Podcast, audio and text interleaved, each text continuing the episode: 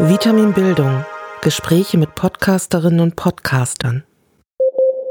Okay, also. Ähm, ja, wir sind heute bei Dirk Prims, einem Podcaster aus Frankfurt und ähm, möchten ein paar Fragen loswerden. Und fangen jetzt einfach mal an, würde ich sagen. Ja, also erstmal, ähm, wie heißt denn dein Podcast und ähm, wie bist du dazu gekommen, Podcaster zu werden?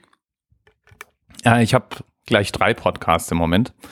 Wobei einer ist in Rente, nennen wir es mal, der ist inzwischen eingemottet. Ich habe angefangen mit dem Podcasting vor circa vier, fünf Jahren als Hörer zuerst und fand das Format so großartig, dass ich den Wunsch irgendwann hatte, auch mal selber einen zu machen. Und da gab sich, dass ein Bekannter von mir seinen, seinen Job gekündigt hat und beschlossen hat, Weltreisender zu werden. Und das fand ich so interessant, dass ich gesagt habe, wie wäre es denn, wenn wir einfach einmal im Monat telefonieren und ich nehme das auf und wir machen einen Podcast daraus. Das war mein allererstes Podcast-Projekt. Das ist das, was jetzt in Rente ist. Das ist schon ein bisschen her.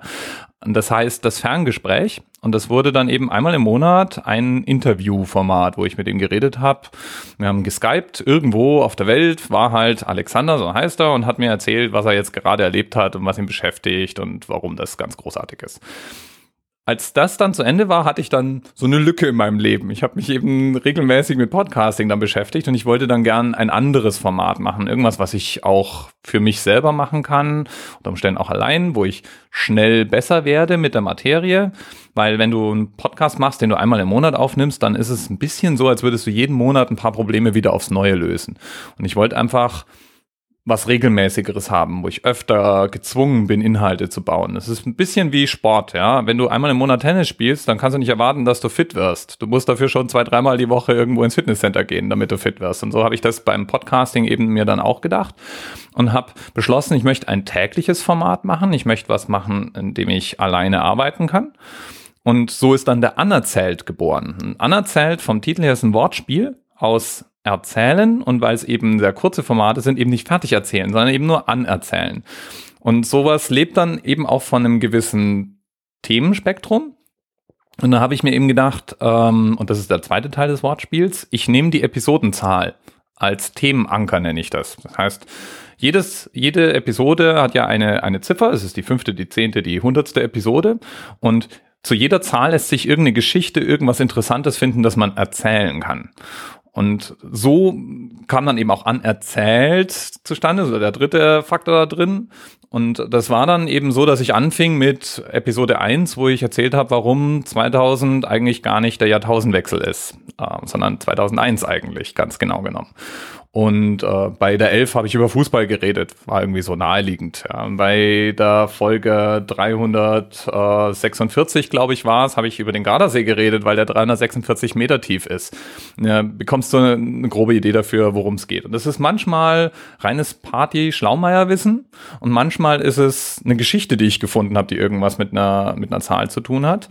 Und es ist immer, immer etwas, wo ich denke, das wäre interessant, es einfach mal zu wissen oder zu vertiefen, so ein Wissenshappen, den ich da serviere. Der dritte Podcast, den ich habe, das ist äh, eine relativ neue Entwicklung. Das ist ein englisches Format namens To Debate. Und in To Debate debattiere ich formal Themen mit einem Kollegen in Englisch. Und zwar, was weiß ich, wir hatten jetzt schon, ähm, ob äh, Freedom of Speech Limits braucht oder ob Quoten eigentlich dabei helfen, Frauen oder verschiedene Ethnien oder Religionen in, in Unternehmen zu bringen oder ob es eigentlich eine gute Idee ist, zum Mars zu fliegen. Ja, also ob das wirklich so unbedingt notwendig ist. So, so, sowas als Thema und wir debattieren das dann. Das ist das dritte Format, das ich jetzt habe. Ja, das hört sich doch gut an. Würdest du denn deine Podcasts als Bildungspodcast bezeichnen? Hm, also schwierig. Es ist sicherlich immer eine Mischung. Also meine Podcasts vermitteln immer auch Wissen.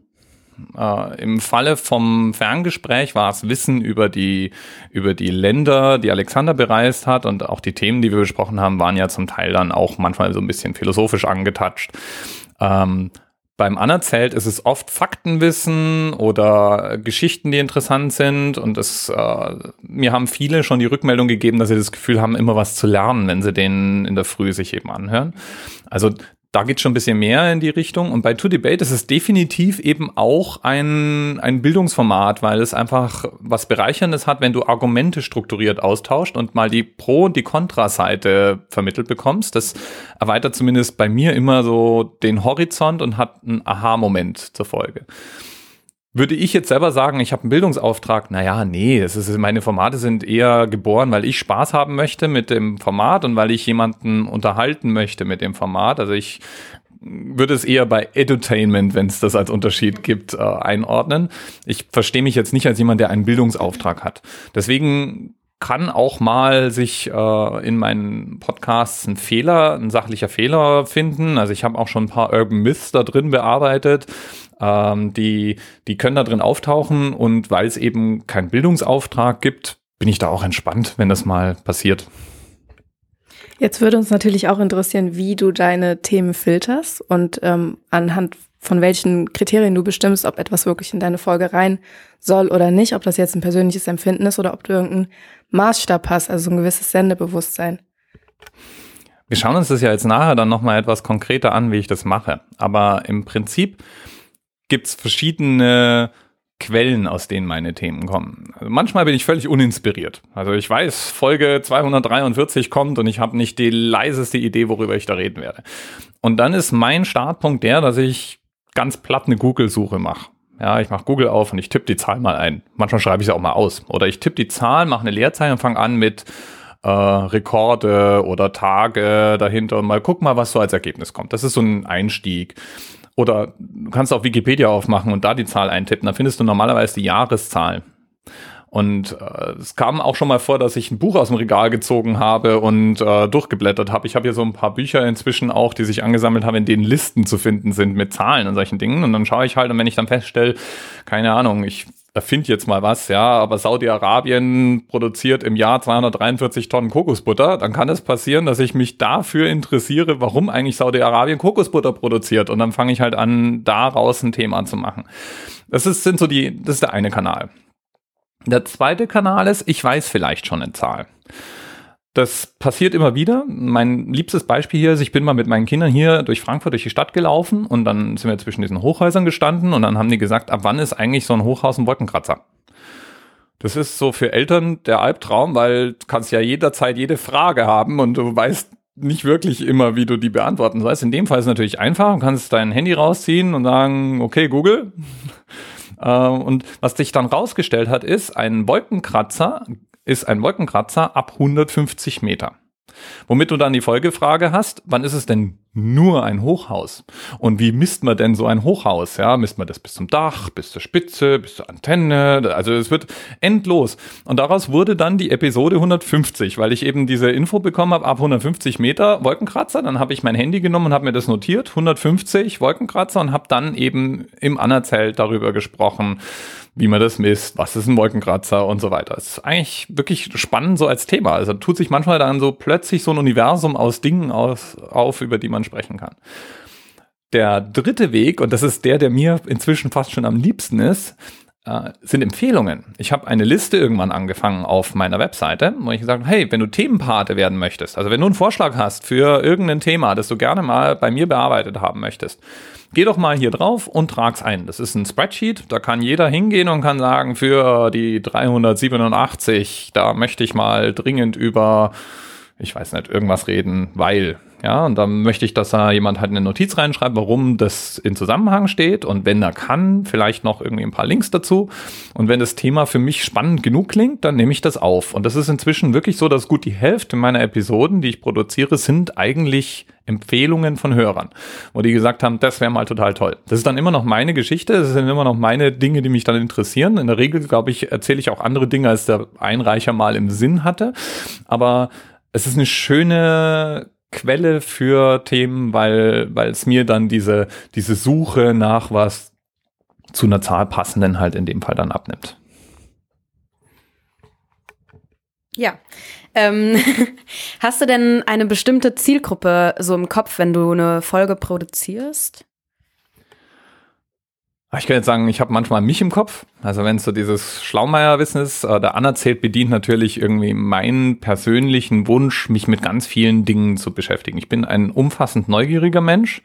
es gibt dann wenige Bereiche, in denen ich es wirklich ganz genau wissen will. Also meistens ist es so, ich möchte so gerne so ein bisschen diese Oberfläche haben, wo ich es dann spannend finde und dann kommt ganz schnell der Bereich, wo es mich nicht mehr interessiert. Also ich habe zum Beispiel mal eine Episode gemacht über, über den Standard hinter, hinter Regenkleidung. Gore-Tex-Kleidung. Und ich kann sagen, das interessiert mich mal fünf Minuten lang, aber ich will da nicht stundenlang irgendwie in die Tiefen der Membrantechnik eintauchen. Und damit bin dann ich meine Zielgruppe einmal. Das zweite ist, ich habe den anerzählt gemacht, um Leute fürs Podcasting zu interessieren. Leute, die vielleicht noch nie einen Podcast gehört haben. Ich halte Podcasts für das coolste seit geschnitten Brot und ich möchte gerne, dass mehr Leute das Medium entdecken. Und die meisten Leute da draußen kennen Radio oder irgendwelche Videoformate. Und dann gibt's, wenn du mit denen über Podcasts redest, gibt's so ein Universum an Podcasts, die alle immer gleich sehr lang sind.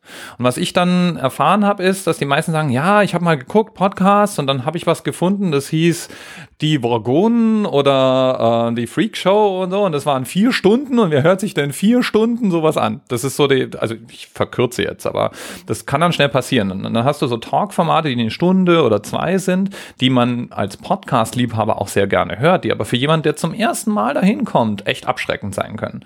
Und ich wollte ein Format schaffen, das einmal für sehr, sehr viele Leute interessant ist, weil der Anerzählt hat nun mal ein Themenspektrum von, ich sag mal, Geschichte bis Zeitgeschehen, von Partywissen bis äh, speziellen wissenschaftlichen Themen. Da ist für jeden irgendwas dazwischen.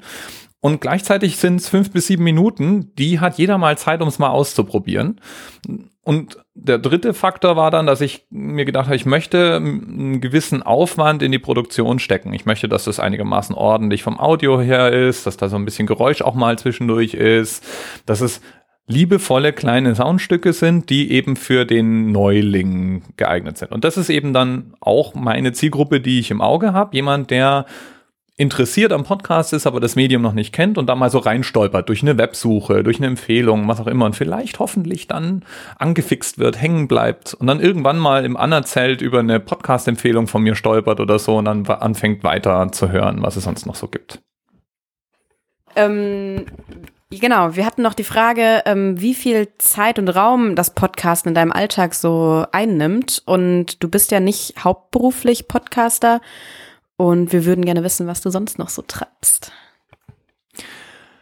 Okay, fangen wir an mit, was ich sonst noch so treibe. Ich treibe nämlich so eine Menge, muss ich sagen. Zumindest wird mir das immer mal gesagt, dass ich eigentlich eine Menge tue. Ähm, ich bin beruflich bei Google und bin dort, äh, was wir ein Developer Relations Lead nennen. Was ist das? Developer Relations ist bei Google der Bereich, der sich mit dem Kontakt zu Entwicklern beschäftigt. Das es gibt da draußen auf der ganzen Welt, je nachdem wie man zählt, so um die 20 Millionen Entwickler. Ich bin für Europa zuständig, da sitzen ungefähr 10 Millionen Entwickler. Das sind Leute, die Apps für Handys bauen, Webseiten bauen, Code in irgendeiner Form schreiben. Und viele von diesen Entwicklern arbeiten in irgendeiner Form mit Google-Technologien haben dann auch mal den Wunsch, sich in einem Meetup zu treffen oder machen eine Konferenz oder wollen mal bei Google anfragen, ob es nicht irgendwie einen Sprecher gibt und so weiter.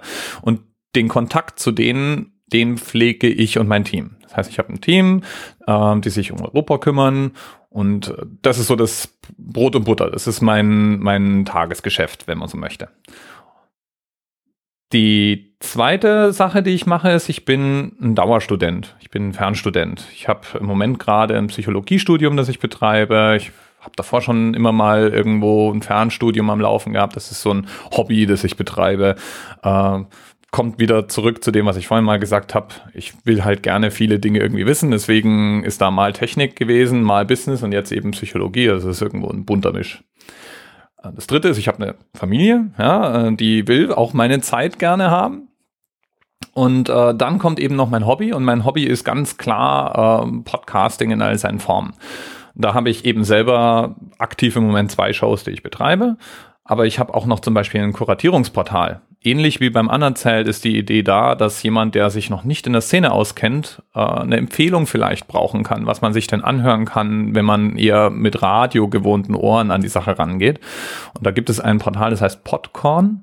also wie Popcorn und mit Ähm, und da habe ich einzelne Empfehlungen, querbeet, komplett durch Spektrum. Also da findet man alles Mögliche drin. Das betreibe ich unter anderem auch. Das heißt, ich sehe mich als eine Art Podcast-Aktivisten und Podcast-Hobbyisten. Das heißt, ich mache selber Podcasts, aber ich mache auch einige Dinge, die Meta sind. Also ich halte Vorträge drüber, ich gehe auch mal auf eine Konferenz, ich betreibe dieses Portal und so weiter. Wie viel Raum nimmt es ein? Praktisch meine komplette Freizeit, die übrig ist, nachdem ich mich um meine Familie, meinen Job und mein Studium gekümmert habe. Ganz praktisch heißt es jetzt, wenn man sowas wie den Anerzähl-Podcast nimmt, den ich täglich produziere, dass ich mindestens einmal die Woche irgendwo ein paar Stunden damit beschäftigt bin, den zu produzieren. Das ist in Summe, wahrscheinlich, wenn man das auf die Woche rüber rechnet, ungefähr drei, vier Stunden. Dann habe ich den produziert für eine ganze Woche. Was ich normalerweise mache, ist, äh, den Podcast konzentriert an einem Tag zu produzieren. Also es kann mal an einem Samstag sein, es kann an einem Sonntag sein. Wenn ich aber wirklich viel zu tun habe, kann es durchaus auch sein, dass ich wirklich jeden Tag eine Episode irgendwie produziere und die rausschiebe. Aber der ideale Workflow sieht eigentlich für mich so aus, dass ich Themen sammle und die im Blog produziere und dann im Blog auch äh, fertig mache. Wenn ich alle Podcast-Aktivitäten zusammenrechne, und da gehört jetzt zum Beispiel das Produzieren, das Themensammeln, das äh, mich abstimmen mit meinem Debattierkollegen dazu, aber auch die verschiedenen sozialen Kanäle, die dazu gehören. Also jeder meiner Podcasts hat einen Twitter-Kanal, äh, der Debattier-Podcast hat eine Facebook-Gruppe und eine Google Plus-Gruppe und ein Reddit und ich weiß nicht was. Wenn ich das alles zusammenrechne, dann beschäftige ich mich jede Stunde mal irgendwo mit einem Podcast. Also das ist irgendwie Teil meines Lifestyles, dass ich immer wieder mich mit Podcasts beschäftige. Ist für mich relativ schwierig, ähm, wirklich eine genaue Aussage zu treffen, wie viel ich mich denn nun konkret mit Podcasting beschäftige oder wie viel Zeit denn jetzt der Anerzählt braucht oder Podcorn oder To Debate. Weil wenn ich gerade sehr viele Themen habe, dann kann ich das zum Teil auch gut einschrumpfen, weil ich in vielen Sachen auch sehr routinierte Abläufe habe. Aber wenn ich Gelegenheit habe, dehnt sich das aus. Das fällt sich, in der Physik sagt man ja wie so ein Gas. Ein Gas füllt ja den verfügbaren Raum vollständig aus. Und da ist es eben auch so, ich fülle den vollständig verfügbaren Raum mit Podcasting aus.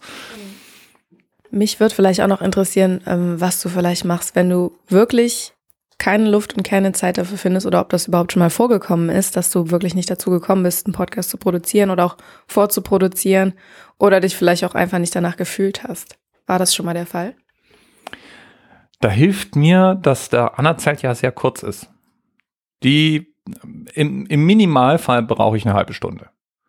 Die bekomme ich irgendwie hin. Also es ist halt, äh, wenn ich, wenn ich weiß, ich habe jetzt eigentlich überhaupt keine Lust, aber morgen brauche ich eine Episode, für morgen brauche ich eine Episode. Vielleicht kann kann ich es auch in 20 Minuten machen im Notfall, ja. Äh, aber so eine halbe Stunde muss es dann sein, dann habe ich eine Episode produziert. Die das ist mir noch nie passiert, dass ich ausfallen habe lassen. Und da eine große Motivation ist, dass mir Leute sagen, dass sie buchstäblich jeden Tag mit mir als Podcast starten.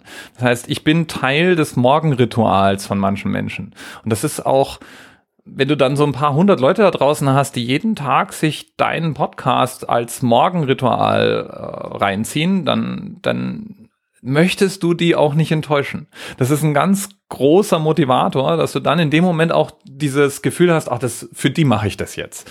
Und dann geht es auch eigentlich total leicht. Also ich bin noch nie tatsächlich noch nie an der Stelle gewesen, dass ich gesagt habe, ich muss mich da jetzt selber hinzerren, dass ich das tue.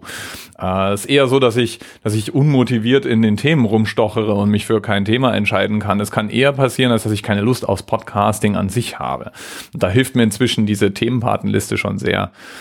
Ansonsten ist es so, dass ähm, ich bin jemand, der, der gerne Dinge in einer Regelmäßigkeit unterbringt. Also dadurch, dass es ein täglicher Podcast ist, habe ich halt auch jeden Tag dieses, ich prüfe mal gerade, wie viel äh, Leute sich denn angehört haben, ist die aktuelle Episode draußen. Und wenn du dann sowieso schon so einen Ablauf hast, dann ist das irgendwie Teil von deinem, deinem Tag sowieso. Also keine Schwierigkeit, mich dann da über die Linie zu heben. Finde ich sehr schön. Ich glaube, das ist auch dann sehr spürbar. Du erzählst ja eigentlich über, ich sag mal, manchmal spannendere, vielleicht auch manchmal weniger spannendere Fakten für Leute, aber dadurch, dass du selber so begeistert bist, glaube ich, schwappt das dann doch schon schneller mal über. Also ich kann mir das gut vorstellen, dass man sich das morgens anhört. Ja, ich hoffe das. Also es gibt äh, einen anderen Podcaster, der zu meiner Morgendiät gehört. Das ist der Explikator. Der macht eben auch einen täglichen Podcast. Und es gibt eine ganze Menge Leute, die uns sozusagen als Doppelfolgen hören. Die hören erst den Explikator und dann mich oder umgekehrt, ja, und dann ist es genau ihr Weg in die Arbeit. Die meisten Menschen haben zwischen 20 und 40 Minuten Arbeitsweg. Und wenn man den Explikator mit circa 15 Minuten und mich mit um die 10 Minuten nimmt, dann bist du halt genau, dann bist du angekommen und, äh, und durch. Und das, ich habe Spaß an dem Ganzen und das hoffe ich dann natürlich auch, dass es überschwappt und umgekehrt geben mir meine Hörer sehr viel. Also Podcasting ist eine Beziehungssache. Du hast, du hast eine Stimme im Ohr. Es ist immer wieder dieselbe Stimme. Das heißt, du erkennst die dann auch wieder. Du hörst an der Stimme, ob es dem Sprecher gut oder schlecht geht. Es gibt auch Studien, die sagen, ähm, man kann mit Stimme sehr schlecht lügen. Also du kannst unglaublich gut mit Text lügen. Du kannst eigentlich auch noch sehr okay mit Bild lügen, aber mit Stimme ist es sehr schwer. Also wenn jemand sich nur auf deine Stimme konzentriert, der kann raushören, wie es dir im Prinzip geht. Das ist ein sehr intimes Medium und das heißt, du hast eine Beziehung mit deinem Hörer und der eben zwar nicht anwesend ist, aber trotzdem hast du mit dem eine Beziehung und dein Hörer hat mit dir eine Beziehung und das ist eine Beziehung, die möchtest du auch nicht enttäuschen. Also da da finde ich das dann auch mal eine, eine Antwort zu bekommen und äh, mit, den, mit den Hörern zu interagieren immer sehr, sehr befriedigend und schön. Das ist einer der Faktoren, die mich da immer am Laufen halten. Und über welche Plattform kommunizierst du mit deinen Hörern? Also wie könnte man jetzt als Hörer eine Mail an dich schreiben oder vielleicht Anregungen loswerden oder vielleicht auch Lob? Über eine ganze Reihe. Also nehmen wir mal den Anerzählt, ja. Einfachster Weg, da ist ein Blog, da kann man einen Kommentar hinterlassen. Ähm, der Anerzählt ist zum Beispiel auf iTunes gelistet, da kann man eine, ein Review hinterlassen. Äh, ich habe einen Twitter-Kanal, der Anerzähler, da kann man mich antweeten. Und es gibt eine Facebook-Seite, da kann man eben auch Kontakt aufnehmen. Das sind so die, die hauptsächlichen. Und es gibt eine Mailadresse, die man auch finden kann, wenn man denn mal sucht. Die allermeisten Leute sind über Twitter mit mir in Kontakt. Es gibt ein paar Kommentare im Blog und ja, also eigentlich gar keine Interaktion auf Facebook. Also da gibt es Leute, die liken immer schön alles, was da an, also jede, jeder Beitrag hat da natürlich einen Eintrag auf der Facebook-Page, aber da gibt es keine Interaktion. Bei To Debate ist es so, da habe ich einen Twitter-Kanal. Das baut sich jetzt im Moment erst alles auf, aber mal gucken. Es gibt eine Facebook-Gruppe, in der so ein bisschen jetzt anfängt, äh, Leben aufzutauchen. Ich habe experimentiert mit Reddit. Ich weiß nicht, ob Reddit bei euch überhaupt so in eurem Universum eine Rolle spielt. Äh, es ist ein, wenn man so möchte, ein Community-Portal. Also Reddit ist auch schon so alt wie das Internet, wenn man so will. Ja, es ist ähm, eine dieser Dinge, die irgendwie schon immer da waren und ähm, in denen man Communities aufbauen kann, Gruppen aufbauen kann. Da können die Leute dann eben up und down voten. Von Reddit kommt eigentlich dieses up and down Voting als Idee und solche Dinge. Und ähm, das baue ich jetzt momentan mal auf, um zu gucken, ob man da eigentlich schöner debattieren kann. Also praktisch, wenn du, so, wenn du so möchtest, eigentlich alles, was es so an Kanälen gibt. Theoretisch kann man sogar den Anerzähler auf, auf uh, YouTube finden und unter den Videos kommentieren, macht noch kein Mensch. Also kein Mensch schaut sich ein Stillbild mit Ton auf YouTube an. Egal wie oft das behauptet wird, dass das irgendwer tun würde. Uh, die meisten Gespräche, quote unquote, habe ich auf Twitter. Da ist eigentlich am meisten Betrieb. Ja, wir haben ja in unserem Podcast-Seminar ähm, ganz viel eigentlich über die Zukunft von Podcasts geredet und würden gerne mal deine Meinung dazu wissen. Also wo siehst du dich selbst in der Zukunft mit deinem Podcast zusammen? Oder auch wie, ja, siehst du allgemein diese Entwicklung, weil eben ja sehr viel auch momentan stattfindet. Viele Plattformen wollen jetzt auch Podcasts veröffentlichen. Und ja, wie ist denn deine Meinung dazu? Also, ich fange mal so rum an. Ich glaube, ich glaube, dass Podcasting eine Entwicklung ist, die wir so ähnlich schon woanders gesehen haben. Also wenn du im Prinzip dir Medien anschaust, die kommen alle ganz am Anfang, wenn wir mal im Urschleim anfangen, dann stammen die Medien alle aus unseren fünf Sinnen. Ja, wir haben irgendwann mal ähm, gelernt, uns verbal auszudrücken. Als Ergebnis haben wir angefangen zu diskutieren. Daraus gab es irgendwann mal Theater. Dann haben wir die Schrift erfunden, die basiert darauf, dass man auch was sehen kann. Dann haben wir Dinge angefangen aufzuschreiben. Und du, du kannst so eine Linie malen. Ja. Ähm, gibt so Grundmedien, also du hast Text, du hast äh, Ton, du hast äh, irgendwie dann bewegtes Bild irgendwann bekommen. Die wurden von der technischen Entwicklung getrieben. Das heißt, irgendwann hat man technisch eine Möglichkeit geschaffen, Sachen aufzuzeichnen und zu senden. Und das war die Geburt der Massenmedien. Die Massenmedien haben davon gelebt, dass es eine Möglichkeit gab, an viele zu senden und zu empfangen. Und dadurch wurden Sender geboren. Der nächste Schritt nach den Sendern war dann, irgendwann gab es das Internet. Und das Internet ermöglicht eins, es bricht nämlich dieses Ich sende was in einem lokalen Bereich komplett auseinander. Einmal kannst du jetzt statt nur noch lokale Gebiete zu beschallen, kannst du wirklich weltweit senden und du kannst weltweit empfangen. Und das zweite ist, jeder kann senden und jeder kann empfangen. Das erste Medium, was betroffen war, war Text. Blogs. Die Leute haben angefangen, Blogs und Webseiten zu bauen und plötzlich war journalistische Inhalte überall und es führt im Moment dazu, dass die Zeitungen praktisch den Bach runtergehen, weil ja jeder irgendwelche Inhalte bauen kann. Das zweite Medium, was betroffen war, waren Film und Video mit Plattformen wie YouTube und so weiter. Jeder kann Videos bauen, jeder kann publizieren, äh, jeder kann konsumieren, jeder kann sich aussuchen, was er wann, wo und wie konsumiert. Selbe Spiel. Beim Radio hat es erstaunlicherweise ein bisschen länger gedauert als bei Video und bei Text, aber wir sind genau an derselben Stelle. Im Prinzip ist Podcast nichts anderes als das Medium Audio plus Internet und Social Media. Und die logische Weiterentwicklung ist sozusagen, dass es eben eine breitere, an, ein breiteres Angebot an, an Inhalten gibt und dass die, die Konsumenten es sich freizügiger zusammenstellen können.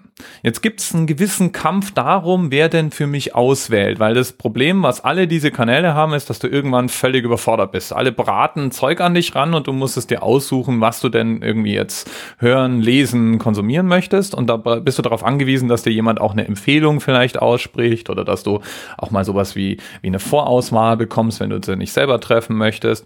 Da gibt es Anbieter. Ja, bei YouTube äh, sortiert sich das dann relativ schnell, weil wenn nämlich alle deine Freunde irgendwie folgende drei YouTuber hören, dann schaust du dir die mindestens auch mal irgendwie an. Ähm, dasselbe ist bei, bei vielen Textmedien der Fall und bei bei Podcasting eben auch.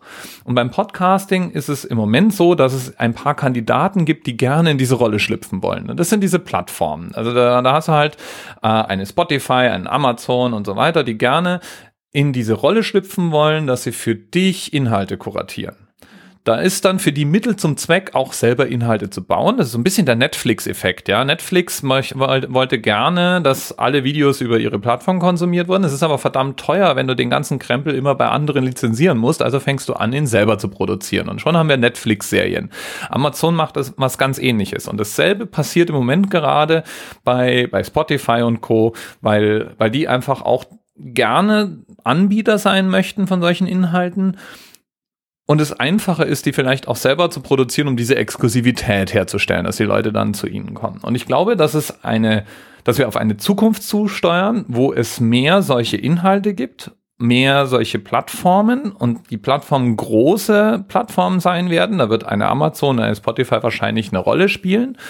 Und äh, die werden praktisch, wenn du so möchtest, für dich personalisiertes Radio bauen. Das heißt, du gehst dahin und du sagst, ich möchte jetzt gerne einen Radiosender, der mir äh, Wohlfühl-Popmusik dudelt. Und am Nachmittag hätte ich dann bitte jetzt gerne mal so ein bisschen eine Talkshow, was Inspirierendes, wenn es geht. Oder ähm, ich höre gerne den Jan Böhmermann, gib mir mal fest und flauschig. Und du kannst halt mehr oder weniger einen Mix zusammenstellen und die werden dir halt wahrscheinlich auch einen Mix vorschlagen. Und die wollen im Prinzip so eine Art moderner Radiosender im Internetzeitalter sein. Und ich glaube, da geht das hin. Das heißt, statt wir hören ein Formatradio, das dann zur selben Zeit irgendwie so und so viel tausend andere in genau derselben Form auch hören, wird es dazu kommen, dass jeder von uns seine persönliche individuelle Mischung hört aus Musik, Radio, ähm, Reportagen, äh, Hörcollagen, was auch immer wir dann haben wollen. Weil das Alleinstellungsmerkmal von Audio wird nicht weggehen. Das Alleinstellungsmerkmal von Audio ist, du kannst es hören, während du noch was anderes machst. Das heißt, du kannst es beim Laufen hören, beim Autofahren, in der Bahn. Das kannst du mit Video immer nur sehr begrenzt. Also wenn ich joggen gehe, kann ich dabei kein YouTube-Video gucken. Aber ich kann sehr wohl einen Podcast anhören. Und diese Nische, die wird bleiben. Also wir werden weiterhin als Menschen Situationen haben, in denen wir gerne ein Medium konsumieren wollen, aber gerade nicht lesen oder Video gucken können. Und in dem Fall ist Audio sozusagen der ideale äh, Filler, also der ideale Kanal.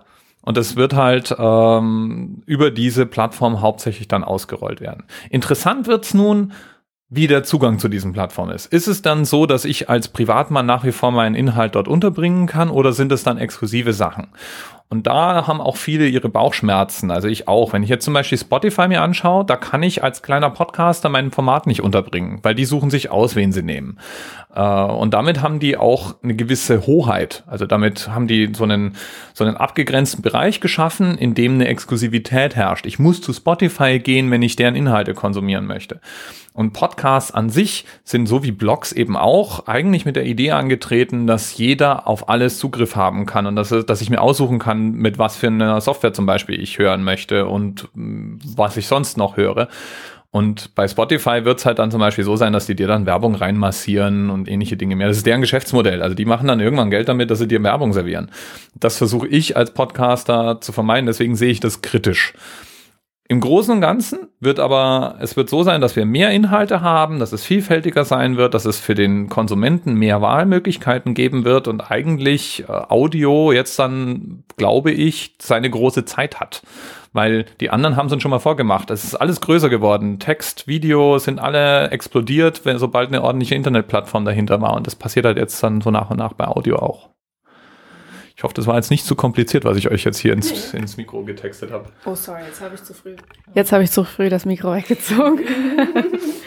Kein Problem. Ja, super. Also ich bin sehr dankbar, dass wir hier so einen kleinen Einblick bekommen durften bei dir. Und ähm, ja, wenn ich das so höre, bin ich auch auf jeden Fall optimistisch, dass sich dieses ganze Podcasting immer weiter und besser entwickelt, wenn da so motivierte Leute wie du dahinter stecken, die dann auch noch ein bisschen Plan haben und auch sich vor allem auf die Neulinge konzentrieren, ne? Weil das sind ja die Podcast-Hörer und vielleicht auch Produzenten von morgen. Ja. Und wenn die sich dann so ein Beispiel daran nehmen, sind sie ja schon mal gut aufgestellt. Ja, ich sehe das genauso, ja. Doch, echt cool. Auch mal wirklich so diese ganzen Webseiten zu sehen, das hatten wir im Seminar ähm, auch nur immer angeschnitten. Deswegen fand ich das jetzt echt sehr interessant, das mal zu sehen, ja. Vielen Dank. Sehr gerne. Danke, dass ihr hier wart.